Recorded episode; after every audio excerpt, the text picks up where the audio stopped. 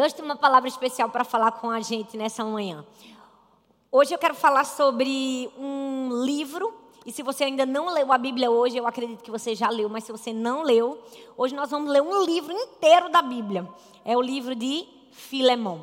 Então, se você estiver na sua casa, abra sua Bíblia em Filemão, que nós vamos ler.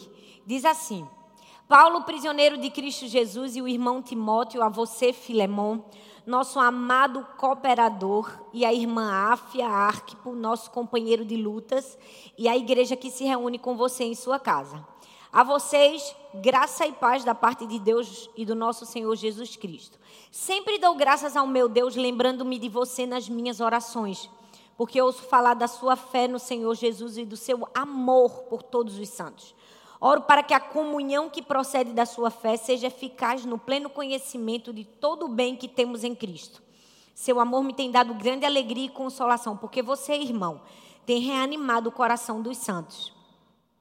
Por isso mesmo, tendo em Cristo plena liberdade para mandar, aí onde você está, diga mandar, que você cumpra o seu dever, prefiro fazer um apelo, fala comigo, apelo, com base no amor. Eu, Paulo, já velho e agora também prisioneiro, fala comigo, prisioneiro de Cristo Jesus, apelo em favor do meu filho, fala comigo, filho, Onésimo, que gerei enquanto estava preso. Ele antes lhe era inútil, mas agora é útil, tanto para você quanto para mim. Mando-o de volta a você como se fosse o meu próprio coração. Gostaria de mantê-lo comigo, para que me ajudasse em seu lugar enquanto estou preso por causa do Evangelho mas não quis fazer nada sem sua permissão, para que qualquer favor que você me fizer seja espontâneo e não forçado. Talvez ele tenha sido separado de você por algum tempo, para que você o tivesse de volta para sempre. Não mais como escravo, mas acima de escravo, como irmão amado. Fala comigo, irmão amado. Para mim, ele é um irmão muito amado, e ainda mais para você, tanto como pessoa como quanto cristão. Assim, se você me considera companheiro na fé, receba-o como se estivesse recebendo a mim. Se ele o prejudicou em alguma coisa ou lhe deve alguma coisa, ponha na minha conta. Eu, Paulo, escrevo de próprio punho. Eu pagarei. Fala comigo, pagarei. Para não dizer que você me deve a sua própria pessoa. Sim, irmão eu gostaria de receber de você algum benefício por estarmos no Senhor. Reanime meu coração, porque graças às suas orações. Desculpe, eu, eu pulei aqui. Eu pagarei, para não dizer que você me deve a própria pessoa. Sim, eu gostaria de receber de você algum benefício por estarmos no Senhor. Reanime o meu coração em Cristo. Escrevo-lhe certo de que você me obedecerá, sabendo que ainda fará mais do que lhe peço. Vamos orar? Senhor, muito obrigada, Pai, pela tua palavra. Estamos aqui por causa do Senhor. Estamos aqui porque te amamos, porque te desejamos, porque queremos ouvir a tua voz. Fala conosco, nos ensina a tua palavra, Pai. Que o Senhor nos mostre o caminho, nos mostre a direção. Que possamos ser chacoalhados, que possamos ser inundados pela tua graça, teu favor, para vivermos uns pelos outros em amor e mostrarmos Jesus nos nossos relacionamentos. Nós te oramos e te agradecemos no nome de Jesus. Amém. Amém? Essa é uma carta que fala de relacionamento, que fala de perdão, que fala de restituição, que fala de amor. Essa carta que Paulo escreveu a Filemão, o texto diz que ele escreveu para Filemão, para sua esposa, seu filho e toda a igreja que se reunia com ele. É a menor carta do apóstolo Paulo, a menor epístola paulina. E na verdade, algumas pessoas dizem que é apenas um bilhetinho, um bilhete porque ela é tão pequenininha, né? Você viu que numa pregação a gente já leu a carta toda. Mas, na verdade, ela é uma epístola. E o apóstolo Paulo escreveu essa epístola, sabe, no, no auge da sua autoridade apostólica, tendo plena consciência da sua autoridade apostólica. E eu queria explicar para você o contexto histórico dessa carta, como ela foi escrita, para que você conseguisse compreender a profundidade dos ensinamentos que nós vamos aprender nessa carta. Quem era Filemão, a pessoa que estava recebendo a carta? Filemão era um homem muito rico, dono de escravos. Era um homem que havia sido convertido a Jesus pelo ministério do apóstolo Paulo. E a Bíblia diz que ele tinha uma vida espiritual exemplar. O texto que nós lemos diz que ele tinha fé em Jesus, que ele tinha amor com todos os santos, que o coração dos santos era reanimado por intermédio dele. Ou seja, ele era um grande homem de Deus. Mas o que é que acontece? Um escravo de Filemão que o roubou e fugiu foi parar justamente na mão de quem? Foi parar na mão do apóstolo Paulo. E quando ele chega lá, Paulo leva Cristo para Onésimo, esse escravo, e agora ele está devolvendo o escravo a Filemão. Eu quero que você entenda que naquela época um escravo ele não era nem sequer considerado uma pessoa. O escravo era considerado uma ferramenta viva. Ele valia de 500 a 50 mil denários. Não tinha valor nenhum para a sociedade. Era um preço, era uma compra. E quando os escravos, por sofrerem muito, às vezes roubavam seus donos e fugiam, se eles fossem pegos de volta, eles tinham um F com um ferro quente marcado na sua testa, um F de fugitivos, ou eles podiam até mesmo ser crucificados. Ou seja, a situação não estava muito boa para Onésimo, não. Ele havia sido pego, porque Paulo era amigo de Filemão. Então, o escravo de Filemão foi parar na mão de quem? De Paulo, o amigo dele. E o que é que Paulo faz? Ah, minha filha. Paulo dá uma lição para mim e para você do que é o verdadeiro amor. Paulo nos dá uma lição de relacionamento nessa carta. Então hoje eu queria que você respirasse bem fundo assim. Que Deus vai falar comigo, com você.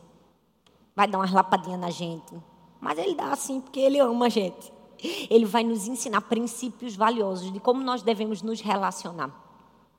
Como nós precisamos nos relacionar à maneira de Paulo, que na verdade se relacionava à maneira de Cristo, porque Paulo imitava Cristo. E é muito triste ver que hoje nós estamos, às vezes, nos relacionando com as pessoas à maneira da nossa exaustão, à maneira do nosso cansaço, à maneira da nossa irritabilidade, à maneira do nosso estresse, quando nós precisamos nos relacionar à maneira de Cristo. Então eu quero trazer algumas máximas, algumas lições preciosas dessa carta. E a primeira delas é que você nunca deve perder a oportunidade de ser humilde. Sim, humildade. Você nunca deve perder a oportunidade de ser humilde. Eu não sei o que você entende como grandeza dentro da sua casa, no seu relacionamento. Tem maridos que acham que grandeza é sinônimo de dizer, eu sou o cabeça do lar. Né? Como se o cabeça do lar fosse um sinônimo de superioridade, quando na verdade ser o cabeça do lar é um sinônimo de responsabilidade. Tem mulher que diz assim: você pode ser o cabeça, mas eu sou o pescoço, né? Movo a cabeça para onde eu quero. E acha até engraçado. Pode até ser engraçado, mas eu não sei se você sabe, no reino de Deus, grandeza é sinônimo de humildade. Sabe, como é que você se apresenta diante das pessoas? Como é que você se apresenta dentro da sua casa? Porque como nós nos apresentamos, fala muito de quem nós somos, não é? Como é feio uma pessoa que se engrandece? Porque você não sabe quem eu sou, não é? Eu sou isso, eu sou aquilo, não é horroroso? Pior aquela pessoa que se engrandece aumentando uma coisa que ela não é. Todo mundo percebe, gente, porque o cheiro da falsidade sobe que é fake, dá para ver, não é? Tem gente que aumenta e tem gente que é pior. Tem gente que se engrandece com capas de santidade, né? Eu sou o mais santo na minha casa, mas toda honra e toda glória para Jesus. Não é? Ainda dá um ar de santidade na soberba. Porque é assim, gente, infelizmente é a verdade. Tem gente que é assim, que ela não pode ter cinco centavos a mais de alguma coisa, cinco centavos a mais de, de poder, de dinheiro, de posição, de fama, que ela já incorpora o espírito de pombo. Ela acorda de peito estufado e vai dormir assim, ó. Acorda e vai dormir.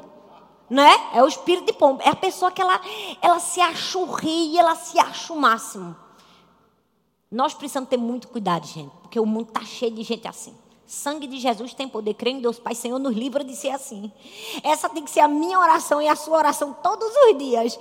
Por quê? Porque a gente nunca deve perder a oportunidade de sermos humildes. Uma vez eu fui pregar numa igreja e era um culto de mulheres, e eu falei para as mulheres, e eu levantei as mulheres, e eu preguei sobre uma mulher, e tudo era mulher, mas eu estava no culto de mulheres, eu não estava pregando para homem. Quando terminou o culto, uma mulher chegou para mim e fez assim: Você não agradou meu pastor, não. Eu digo, mulher, graças a Deus que eu vim aqui para agradar a Deus, né? Não foi para agradar teu pastor. Aleluia! Glória a Deus! Porque tem gente que é assim, ele acha que todo mundo tem que viver para agradar ele, não é? Né? A terra não gira em torno do sol. Tem gente que se acha o próprio sol, resplandecente estrela da manhã, não é? Mas o apóstolo Paulo nos dá um ensinamento totalmente avesso a isso. Ele diz o quê? Que a gente nunca deve perder a oportunidade de sermos humildes. Como que ele faz isso? Não sei se você percebeu.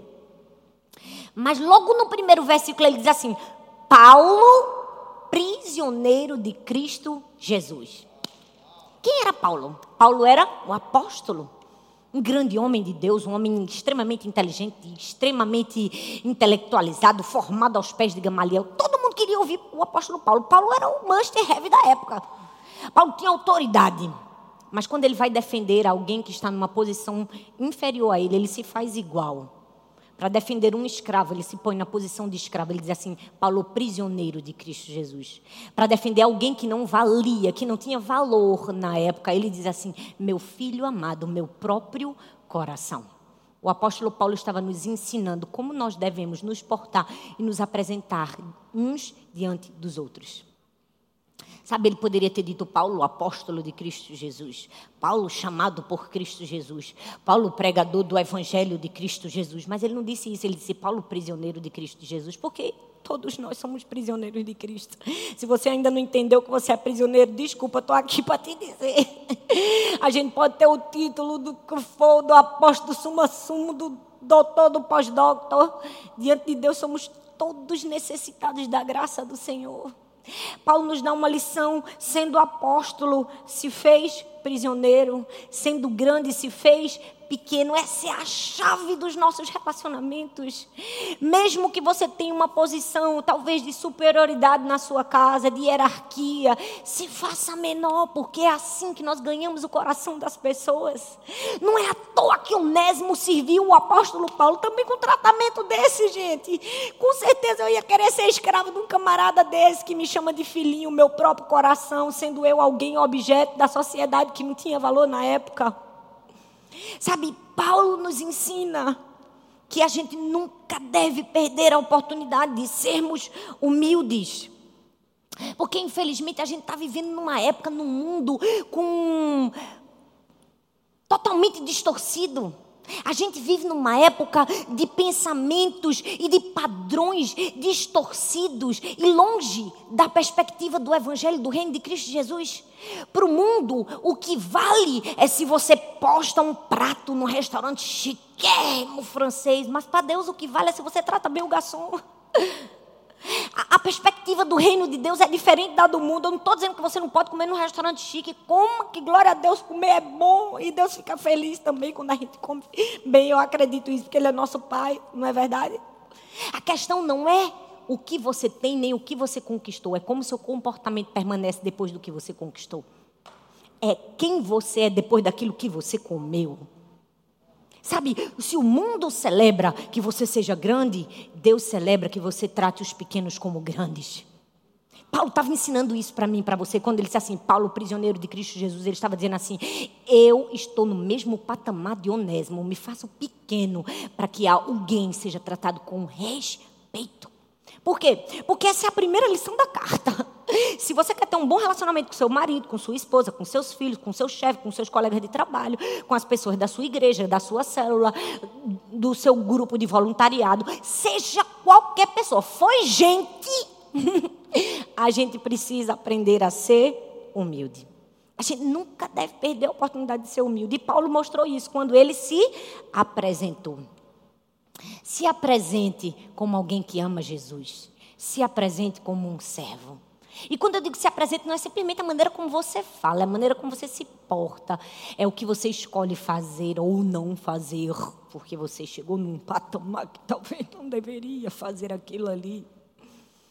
Deixa eu te dizer, quando a gente é seguidor de Cristo Jesus, qualquer patamar do que você entende, pequeno ou ser grande, é um privilégio servir a Jesus.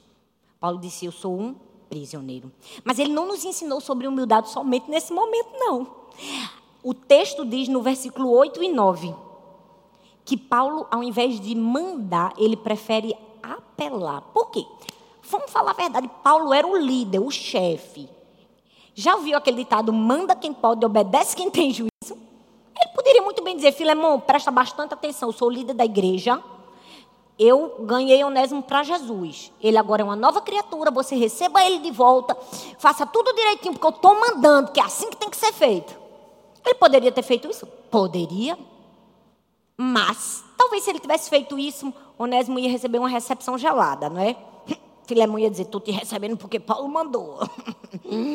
Se fosse o contrário, mandava botar um ferro na tua testa ou crucificava tu. Mas Paulo ganhou o coração de, Oné, de Filemão. Como? Como foi que Paulo ganhou? Que ele disse assim: Olha, Filemão, eu poderia mandar você receber Onésimo de volta, mas eu prefiro te apelar com base no amor. Quebrou, quebrou, quebrou Filemão nas pernas. Eu me lembro quando minha mãe, quando eu era pequena, minha mãe dizia assim: Minha filha, quando você abençoa seu inimigo, alguém que faz mal contra você, você coloca brasas vivas na cabeça dele. Pronto, acho que foi exatamente isso que aconteceu quando Paulo falou desse jeito com Filemão. Sabe por quê? Porque às vezes a gente fecha portas na nossa vida, porque ao invés de usar nossa autoridade em humildade, a gente usa nossa autoridade com autoritarismo. Aí a gente perde. A gente nunca deve perder a oportunidade de sermos humildes, de sermos quebrantados. É a primeira máxima, a primeira lição desse texto. Mas eu queria te falar de uma segunda. A gente nunca deve perder a oportunidade de elogiar sinceramente as pessoas. Sim, é isso que você está ouvindo, Brasil. Elogiar. Você já elogiou alguém hoje? Você já colocou para fora todo o seu amor e apreço por alguma pessoa? Como foi que Paulo nos mostrou isso? Veja que no versículo 4 até o versículo 7 é só elogio. Paulo sabia fazer o negócio, gente. A gente tem que aprender com Paulo. Veja o que ele diz: Graças dou ao meu Deus, lembrando-me de ti em minhas orações. Ouvindo do teu amor. Já falou que Filemão era o cara do amor da tua fé, da fé com que tens em Cristo Jesus, para com todos os santos, porque a comunicação da tua fé seja eficaz no conhecimento de todo o bem que há em vós em Cristo Jesus, porque temos grande gozo, alegria, consolação do teu amor, porque tu, ó irmão, as entranhas dos santos foram recriadas. O que é que Paulo faz com Filemão? Ele elogia sinceramente Filemão. Ele destaca a vida fiel de Filemão para com Deus e para com seus irmãos. O apóstolo Paulo ele queria ver uma mudança de comportamento em Filemão. Então ele começa abençoando, elogiando, agradecendo. Tem gente que quer ver a mudança na vida do outro, mas começa criticando e exigindo. Fez o caminho contrário, fez o caminho inverso. Paulo, para fazer Filemão receber Onésimo, ele disse: é, Filemão, eu dou graças a Deus pela sua vida de fé, de amor com todos os santos. Filemão, você é uma bênção. Acabou, Filemão ia dizer o quê? Eu sou mesmo, eu sou uma bênção. Agora eu tenho que fazer tudo certo. Nós nunca podemos perder a oportunidade de elogiar sinceramente as pessoas. Paulo começou a oração agradecendo, elogiando. Ele começou a, a, a carta dizendo assim: Eu estou orando por você. Eu não sei se você orou por alguém hoje. Eu não sei se você agradeceu por alguma pessoa que você convive hoje, por alguma pessoa que você tem relacionamento hoje. Mas é muito lindo orar. É, ora e fala para a pessoa. Porque Paulo fez isso, ele orou e disse a Filemão que estava agradecendo, porque orar, né?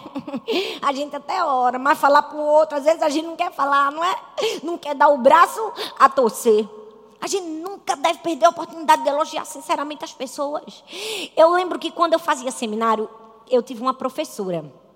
Era uma professora de aconselhamento cristão. A primeira aula que a gente teve dela, ela fez uma dinâmica na sala. E ela chamou cada aluno pelo nome de um talento que tinha a primeira letra do seu nome. Por exemplo, meu nome era Talita, ela me chamava de talentosa. E assim sucessivamente com todos os outros alunos. E durante todo o ano letivo, na disciplina de aconselhamento cristão, ninguém podia chamar uns pelos outros pelo nome, só podia chamar pelo pela qualidade. Então todo mundo na sala dela só podia me chamar de talentosa. Gente, uma coisa tão pequenininha que aquela mulher fez, mas que mudou a vida da gente. Ela nos ensinou a elogiarmos as pessoas, a enxergarmos o ouro da pessoa, a tratarmos bem, a trazermos palavras agradáveis na nossa boca. A Bíblia diz: palavras agradáveis são como favo de mel, doce para a alma, medicina para o corpo. Ei, um elogio cura as pessoas. Um elogio cura um coração doente, cura um coração entristecido, cura um coração cansado.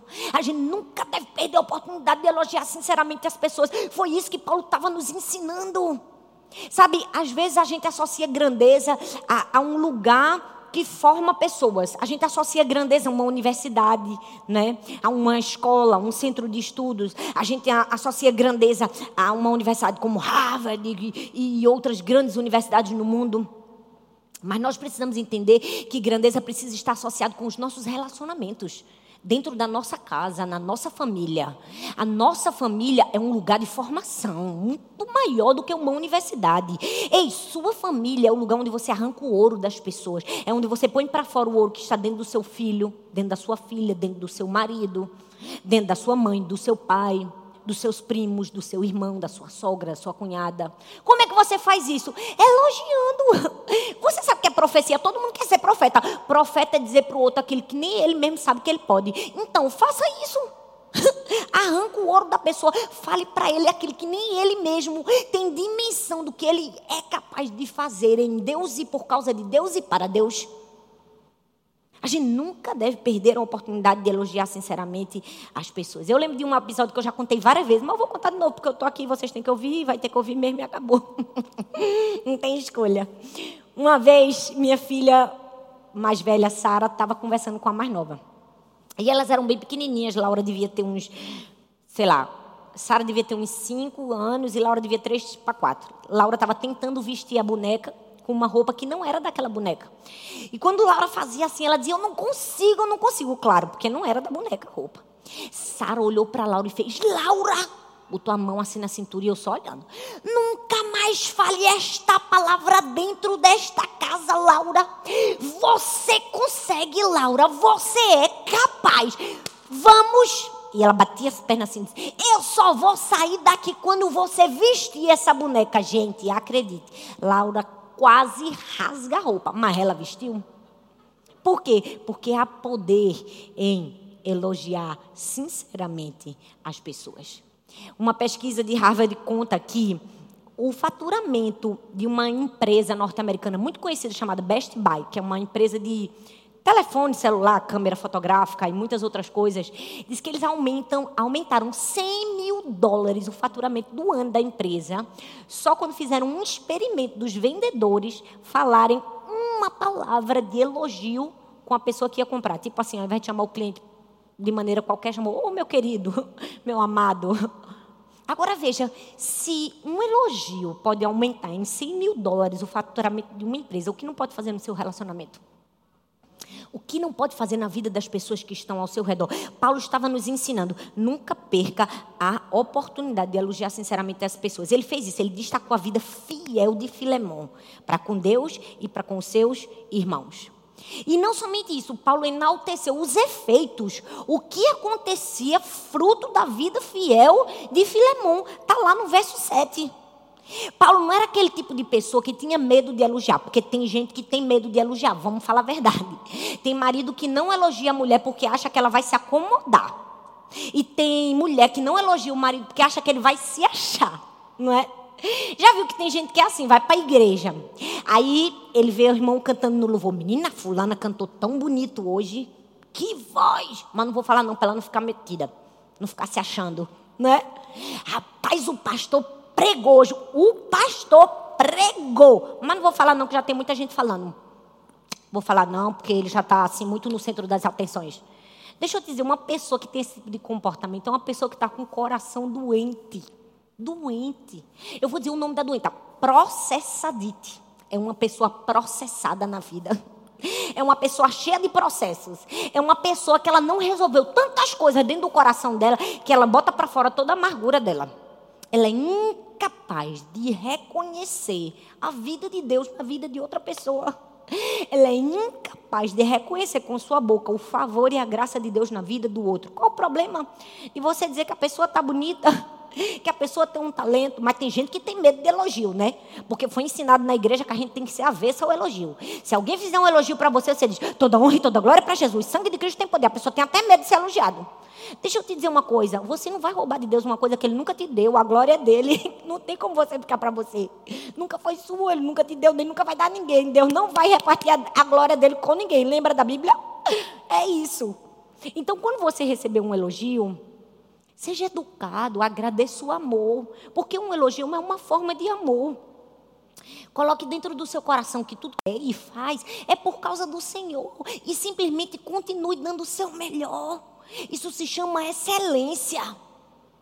Isso se chama arrancar o ouro das outras pessoas. Paulo fez isso. Paulo não tinha medo de elogiar. Paulo foi lá e pá! Filemão, você é uma benção.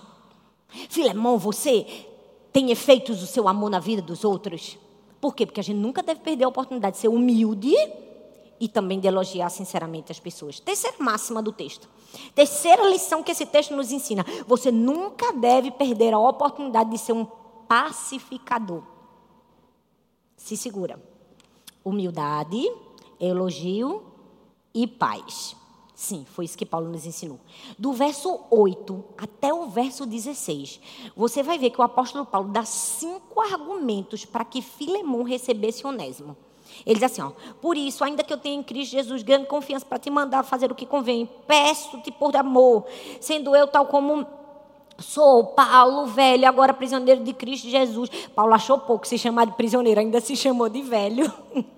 o cabo humilde, Jesus, me ajuda a ser assim, Deus.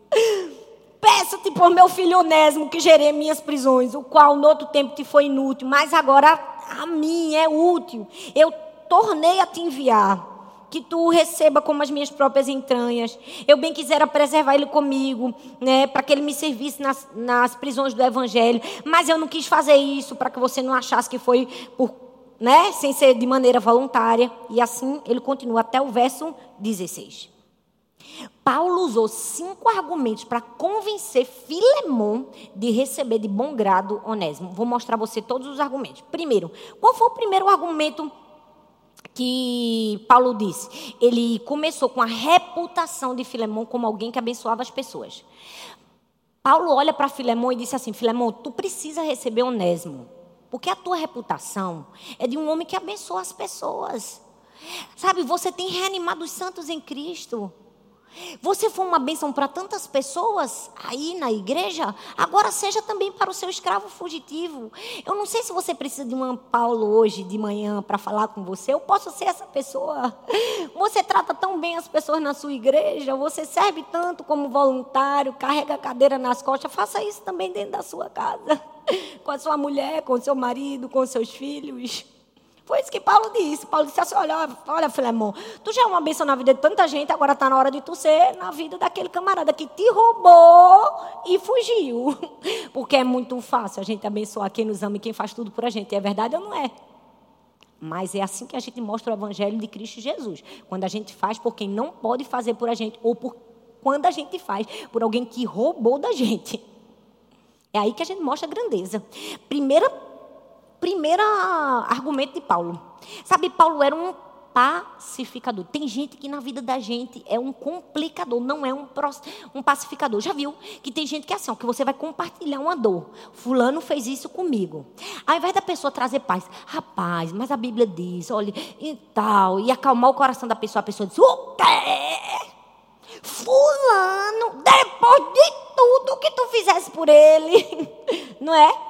Eu não sei se esse fulano é você, mas se for, Jesus está ensinando a gente a ser Paulo. Paulo não fez isso, não. Paulo poderia ter feito? Poderia. Por quê? Porque Paulo era amigo de Filemão. Ele poderia ter dito: O quê, Filemão? Peguei o escravo fujão. Oh, onde ele veio parar? Nas minhas mãos. Pois agora vou mandar de volta para tu dar o castigo que ele merece. Foi isso que Paulo fez? Paulo argumentou cinco vezes porque Filemão devia receber Onésimo. Ele disse assim: ó, vai e receba, porque você é alguém que abençoa as pessoas. Depois, ele usa a linguagem do amor em vez da autoridade para sensibilizar Filemão. É aquela coisa que eu já disse. Eu podia mandar, mas eu escolho apelar.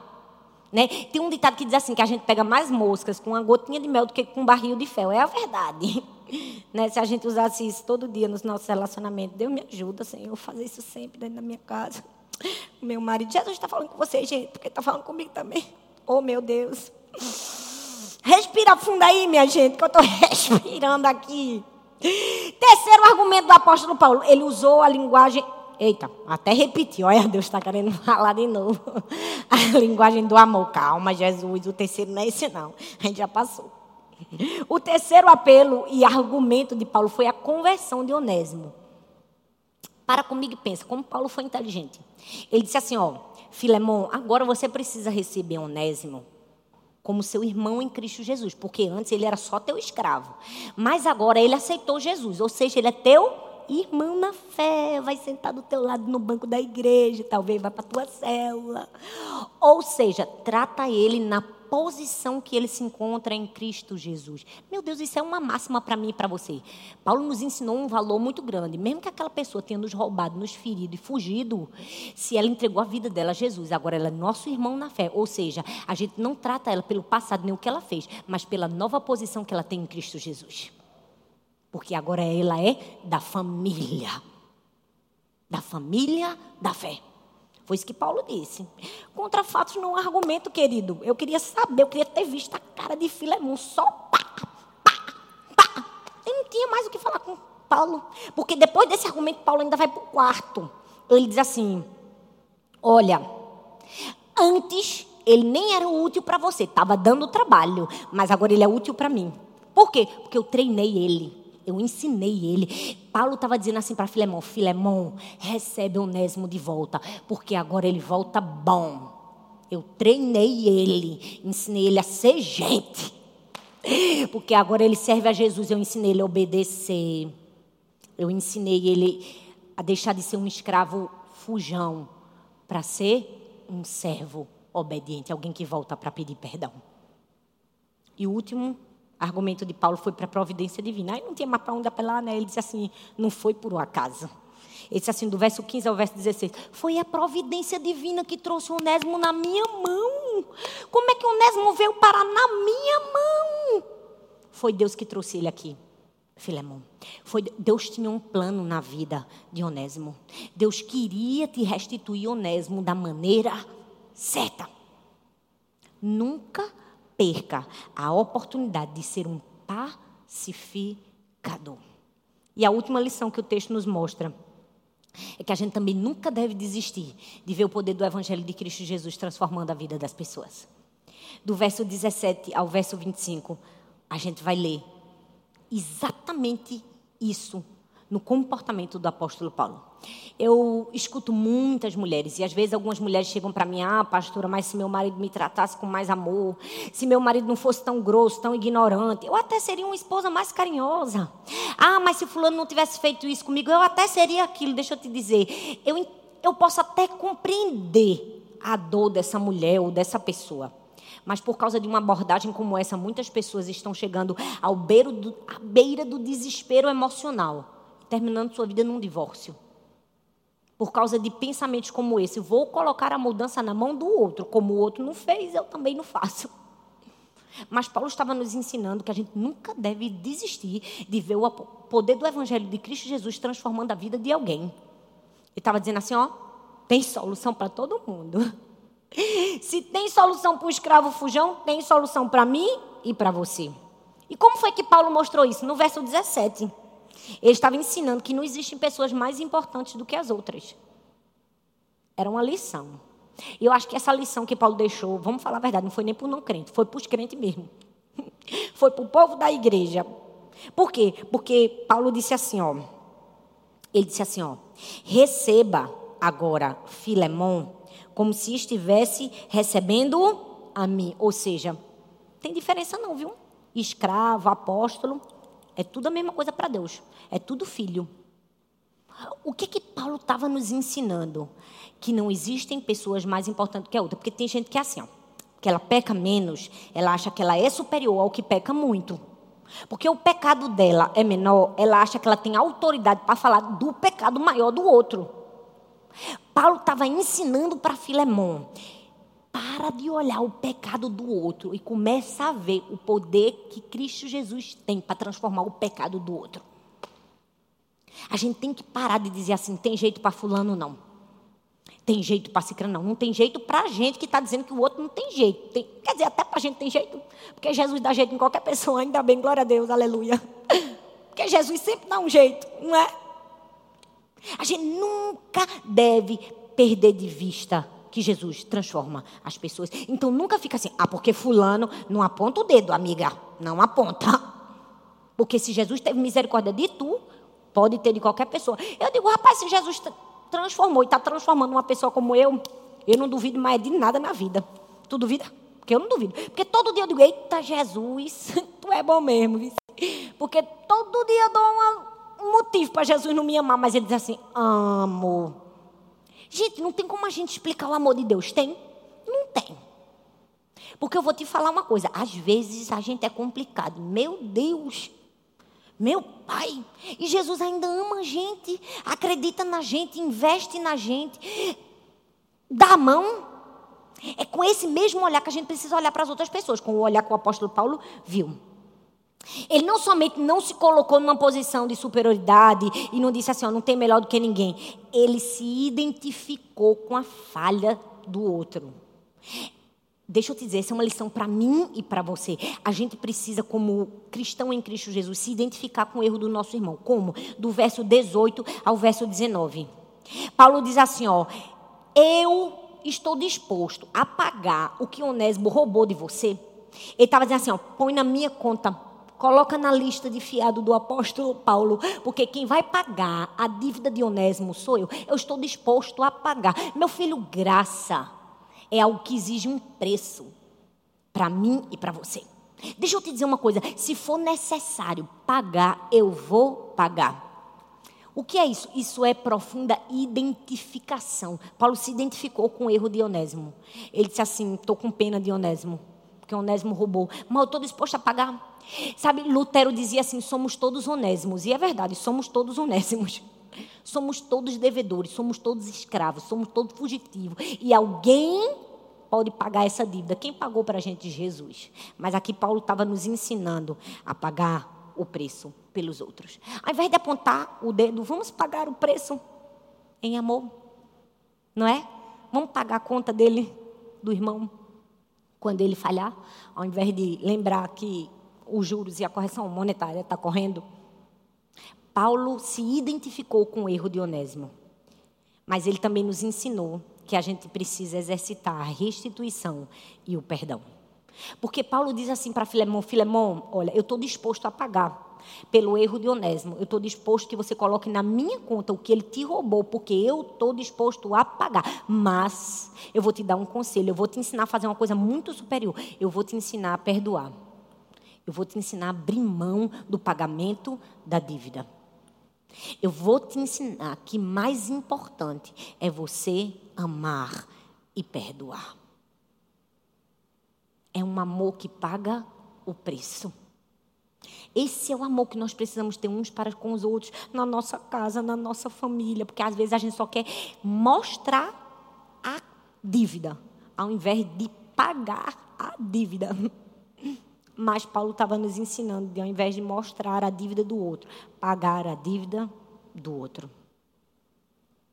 E por fim, o apóstolo Paulo fecha essa carta com chave de ouro. Com chave de ouro. Depois que ele fala tudo que Filemão tinha que fazer por Onésimo, como foi que ele termina? Ele diz assim: ó, faça além do que eu lhe peço, Filemão. Foi forte, não foi? Paulo estava dizendo assim: ó, depois de tudo isso que eu estou te ensinando a fazer, a ser humilde, a elogiar, a acreditar nas pessoas, a perdoar, a restituir, a pagar o preço, a ser gente de verdade, se compadecer, se identificar, abraçar, amar, perdoar, enxergar o outro como irmão. Depois de tudo isso que eu estou te ensinando a fazer, eu ainda quero que tu faça uma gracinha eu ainda quero que você faça além do que eu estou lhe pedindo. Esse é o clamor de Deus para mim e para você hoje. Faça além. Você pode fazer além? Você pode servir por amor e não por obrigação. Eu coloquei o título dessa mensagem Escravo por Amor, porque foi isso que Onésimo foi para Paulo. Ele foi um escravo por amor. Ele escolheu por amor servir a Paulo.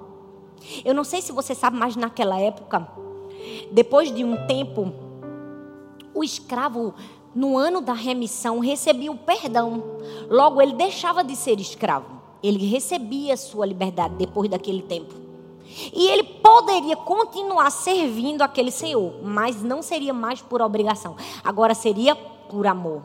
E o que é que ia simbolizar isso? Se ele furasse a sua orelha. O furo na orelha era o símbolo de que aquele escravo estava servindo ao seu senhor, não por obrigação, mas por amor. A oração que eu fiz essa manhã e que eu convido você a fazer comigo é: Senhor, me capacita a ser um escravo da orelha furada. Um escravo por amor, não por obrigação. Me ajuda a servir as pessoas, não porque foi me ensinado ou ordenado, mas por uma profunda compaixão, por uma profunda identificação, por reconhecer que eu também sou um onésimo, por reconhecer que eu também sou carente, por reconhecer que um dia eu também roubei, um dia eu também fugi, um dia eu também errei. E com a mesma misericórdia que eu fui tratada, eu quero tratar outras pessoas. A gente precisa ter esse coração dependente de dizer: Senhor, distante do Senhor não posso viver, não vale a pena, porque eu preciso. Eu sou a pessoa mais necessitada, eu sou um onésimo, meu Deus. Eu sou alguém que errou, eu sou alguém que falhou, mas eu sou alguém que precisa de perdão, porque eu